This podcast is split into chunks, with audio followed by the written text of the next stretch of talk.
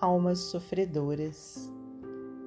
Passam na terra como as ventanias, ou como as gigantadas nebulosas, provindas de cavernas misteriosas, essas compactas legiões sombrias.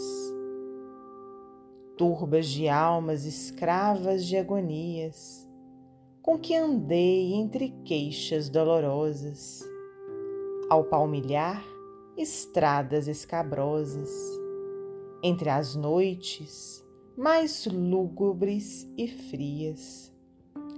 Oh, visões de martírios que apavoram, miseráveis espíritos que choram sob os grilhões de rude sofrimento Orai por eles, bons trabalhadores, que está escolhendo sobre a terra as flores de um doce e temporário esquecimento.